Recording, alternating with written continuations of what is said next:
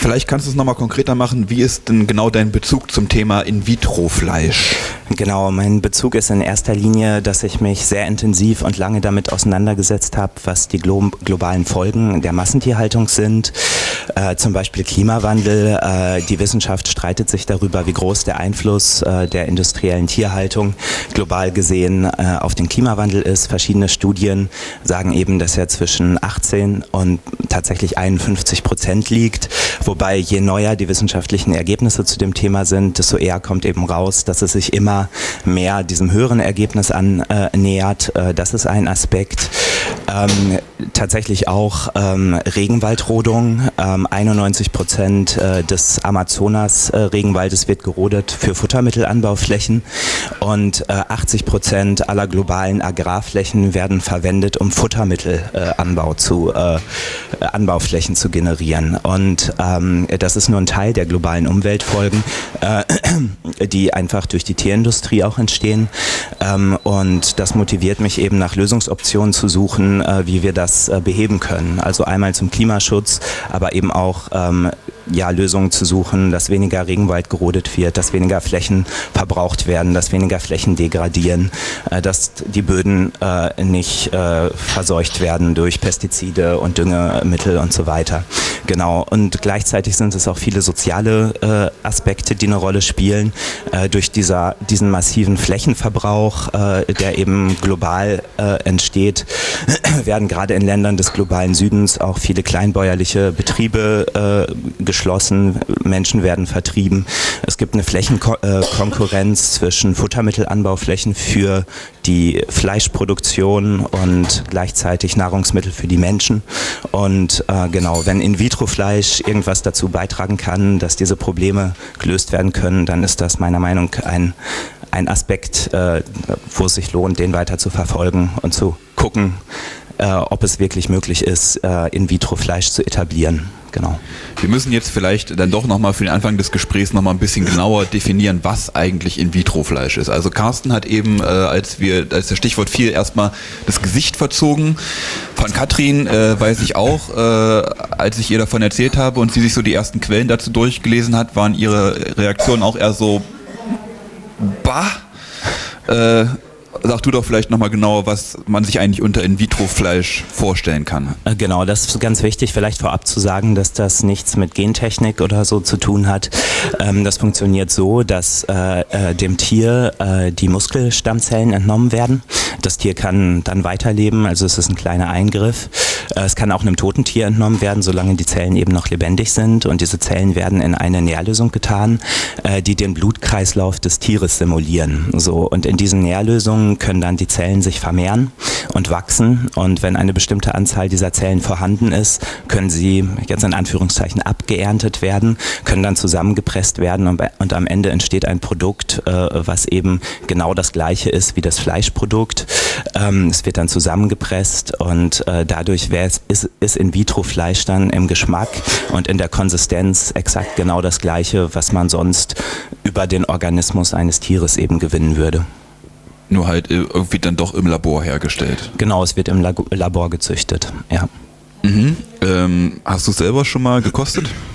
Ist tatsächlich so, dass äh, die Produktion für In-vitro-Fleisch äh, bisher extrem teuer ist. Also der erste In-vitro-Fleischburger, der gezüchtet worden ist, hat insgesamt 250.000 Euro äh, gekostet. Ähm, es gibt jetzt verschiedene Start-ups äh, weltweit, die davon ausgehen, dass sich der Preis in den nächsten Jahren dafür rapide senken wird.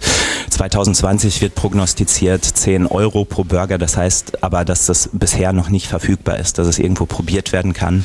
Aber äh, die, die es getestet haben bisher, sagen, dass es nicht zu unterscheiden ist von herkömmlichen Fleischprodukten. Wenn man jetzt da so, so frische Zellen quasi entnimmt, ähm, braucht es dann auch immer wieder frische Zellen oder wenn man das einmal entnommen hat, kann man mit denen immer wieder arbeiten und immer wieder was drauf aufbauen? Genau, also potenziell können die sich unendlichfach äh, vermehren. Äh, das Problem ist, äh, wenn man die jetzt in so einem Bioreaktor züchtet, dass sie dann irgendwann aufhören zu wachsen. Das heißt, man müsste dann aus diesem Reaktor wieder Zellen entnehmen, in einen anderen Reaktor tun, aber dann könnten sie sich potenziell wieder unendlichfach vermehren. Das heißt, es wird dann nur ein einziger Eingriff bei einem Tier eingenommen und äh, danach kann man das dann immer, immer weiter verwenden. Ja.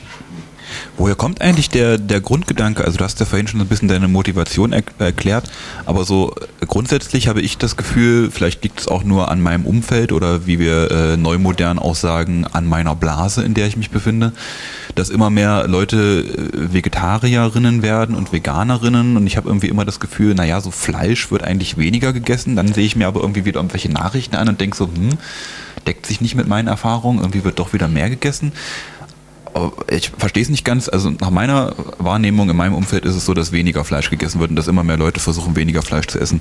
Wieso brauchen wir dann, ich sag mal, im Labor erzeugtes Fleisch und kommen nicht mit dem aus, das auch so schon da ist?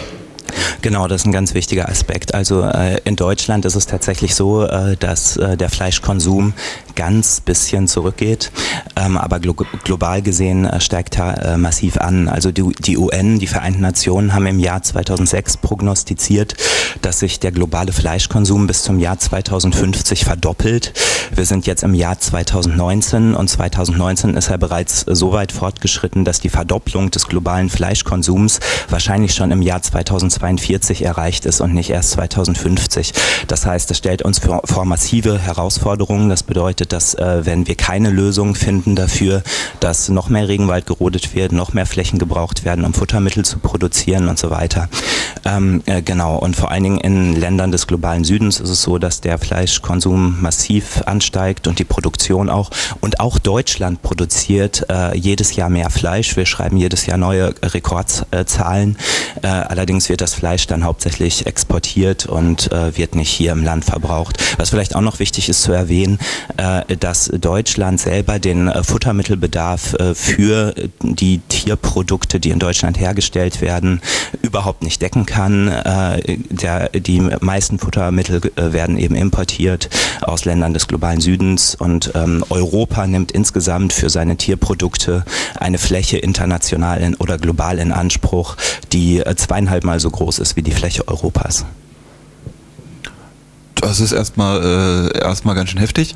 Ähm, mal noch ganz davon abgesehen, dass auch ganz viel weggeschmissen wird dann auch wieder. Ne? Also es kommt ja meistens gar nicht mal beim beim äh, äh, Nutzer an, sage ich mal.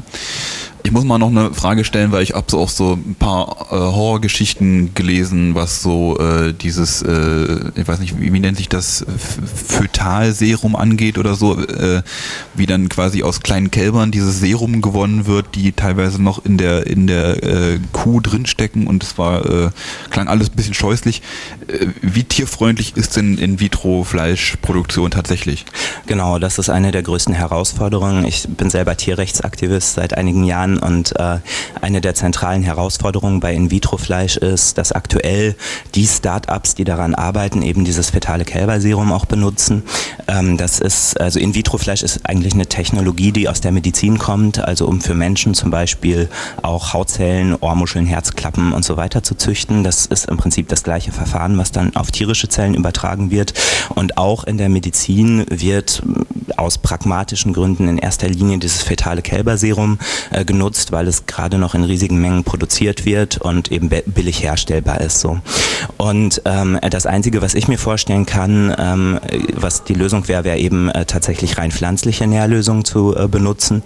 Und äh, dafür habe ich eben auch einen Wissenschaftskreis gegründet äh, mit verschiedenen WissenschaftlerInnen ähm, aus Deutschland, äh, die an äh, alternativen Nährmedien äh, forschen.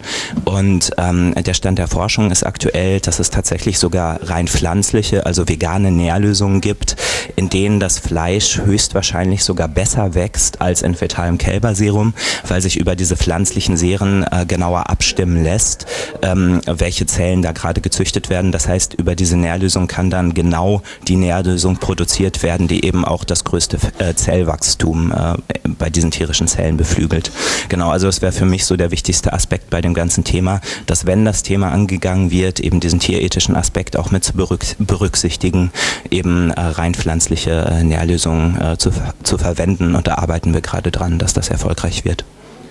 Ich muss jetzt mal eine Zwischenfrage stellen, die ich mir eigentlich eher für den Schluss aufheben wollte, aber du hast es eben schon gesagt, es kommt eigentlich eher daher, dass man versucht hat, damit äh, Menschenzellen zu vervielfältigen für, was hast du gesagt, für irgendwelche Ohren oder? Äh, genau, also äh, um quasi Ersatzteile für den Menschen zu züchten. Ne? Also Hautzellen, ähm, Herzklappen werden über das gleiche Verfahren gezüchtet, Ohrmuscheln, äh, genau. Und jetzt setzen wir das also ein, um das für Tierfleisch zu machen. Das ist natürlich für mich die Frage für die kannibalischen Freunde unter uns.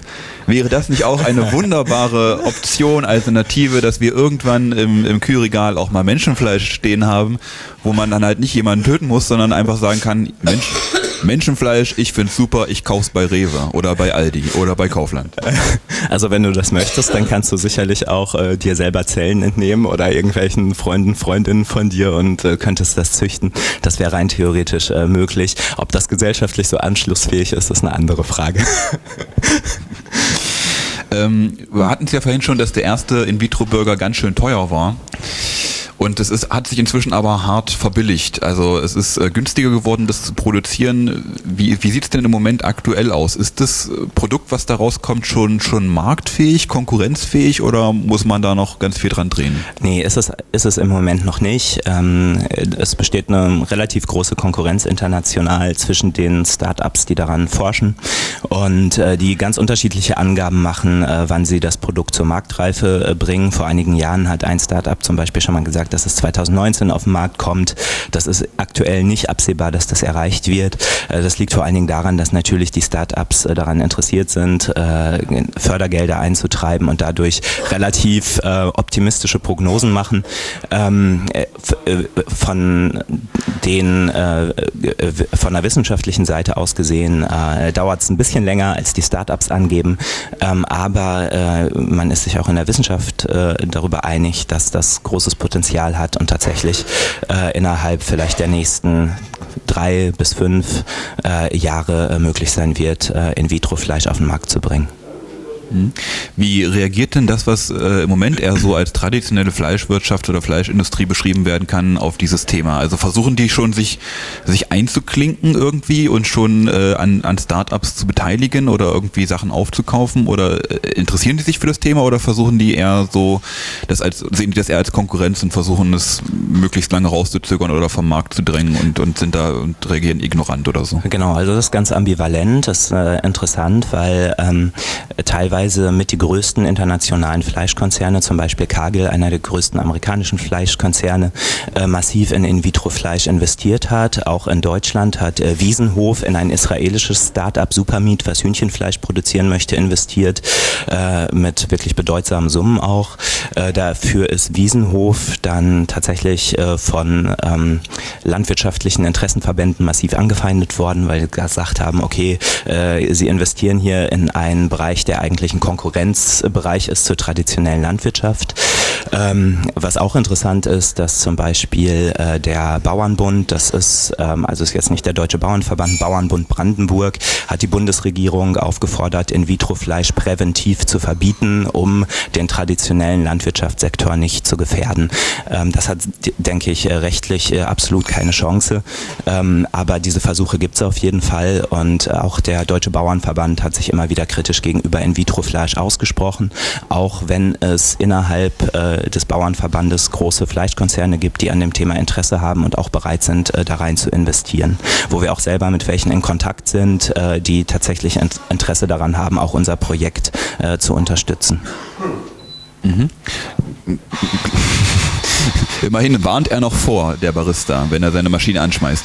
Ähm, was glaubst du denn? Also wir haben es ja eben schon geschildert. Äh, Carsten hat das Gesicht verzogen, als das Stichwort fiel. Auch äh, Katrin war eher so ablehnend. Äh, so von Verbraucherinnenseite wird es wahrscheinlich noch ein bisschen äh, Öffentlichkeitsarbeit, Lobbyarbeit brauchen, dass das als äh, Alternative angenommen werden kann, oder? Äh, genau, das ist auch Thema äh, meiner Doktorarbeit, äh, in der ich erforschen werde in einer repräsentativen Bevölkerungsumfrage, wie das Verbraucherinnen und Verbraucherverhalten zu In-vitro-Fleisch sein wird. Dazu gibt es international ziemlich viele Studien, die das schon untersucht haben. Und tatsächlich, also ich kann zum Beispiel mal eine zitieren aus England, das ist ganz interessant, dass die Verbraucher und Verbraucherinnen sagen, wenn das Fleisch den gleichen Geschmack hat und die gleiche Konsistenz, und äh, tatsächlich exakt den gleichen Preis wie herkömmliches Fleisch aus der Massentierhaltung würden sich 67 Prozent der Bevölkerung für In-vitro-Fleisch entscheiden, weil dann plötzlich der ethische Aspekt zählt. Aber nur eben, wenn Preis, Konsistenz und Geschmack absolut identisch ist. Geschmack. Also du selbst sagst, du isst kein äh, Fleisch, aber es gibt ja sicherlich welche, die das schon gegessen haben. Ist der gleich oder? Genau, der ist ab, genau identisch. Der ist identisch äh, zu her herkömmlichen Fleisch. Und äh, zum Beispiel Burger Patties oder Würstchen, Frikadellen äh, werden dann absolut nicht zu unterscheiden. Und das ist auch vom Produkt das gleiche, was aus dem Tier kommt. In-vitro-Fleisch hat äh, vielleicht noch den Vorteil gegenüber herkömmlichen Fleisch, dass keine Rückstände von Antibiotika oder so darin vor vorhanden sind. Das heißt, wenn man es jetzt unter einem gesundheitlichen Aspekt betrachten würde, wäre es vermutlich sogar einen Tacken gesünder als äh, herkömmliches Fleisch. Das ist, äh, John hat es gerade eben richtig schon gesagt, ich war tats tatsächlich auch ähm, erst extrem angewidert, als ich so dieses ähm, Thema hörte und die ersten Dinge mir durchlas, aber mir ist das jetzt wirklich unten nochmal bewusst geworden, als wir gerade vorher nochmal kurz gesprochen haben. Ähm, was mich ja immer so umtreibt, ist ja der Hunger auf der Welt, ja. Und da wäre das aus meiner Sicht jetzt, was ich jetzt so weiß, ja auch eine gute Lösung, oder? Genau, absolut. Also das ist auch einer der Faktoren, die mich antreibt, äh, dieses Projekt voranzubringen. Ähm, es äh, leiden äh, weltweit ungefähr noch eine Milliarde Menschen an Unterernährung oder Hunger. Und das hat natürlich auch was damit zu tun, dass wir global die meisten Agraranbauflächen eben für Futtermittel, ich habe es vorhin eben schon gesagt, rund 80 Prozent der weltweiten Flächen gehen auf Kosten der industriellen Tierhaltung her. Und das würde dann wegfallen. Also ähm, äh, auch in der Wissenschaft geht man davon aus, dass eben äh, durch In-vitro-Fleisch äh, 96 Prozent der Flächen eingespart werden könnten, die aktuell verwendet werden, um Futtermittel anzubauen. Wie ist es denn so ökobilanztechnisch? Also ich sag mal, die traditionelle Landwirtschaft, Fleischproduktion, da ist ja einiges, ich sag mal nur Stichwort Methangas, Rinderherden hast du nicht gesehen, ne? Da geht ja einiges. Und äh, sicherlich auch nicht immer in die richtige Richtung. Ähm, In-vitro-Fleisch, wie, wie ist das so ökobilanztechnisch? Ist das äh, besser fürs Klima, sage ich mal? Genau, also es ist deutlich besser. Ähm, da gibt es auch tatsächlich verschiedene Studien zu. Es kommt auch darauf an, welches Fleisch produziert wird.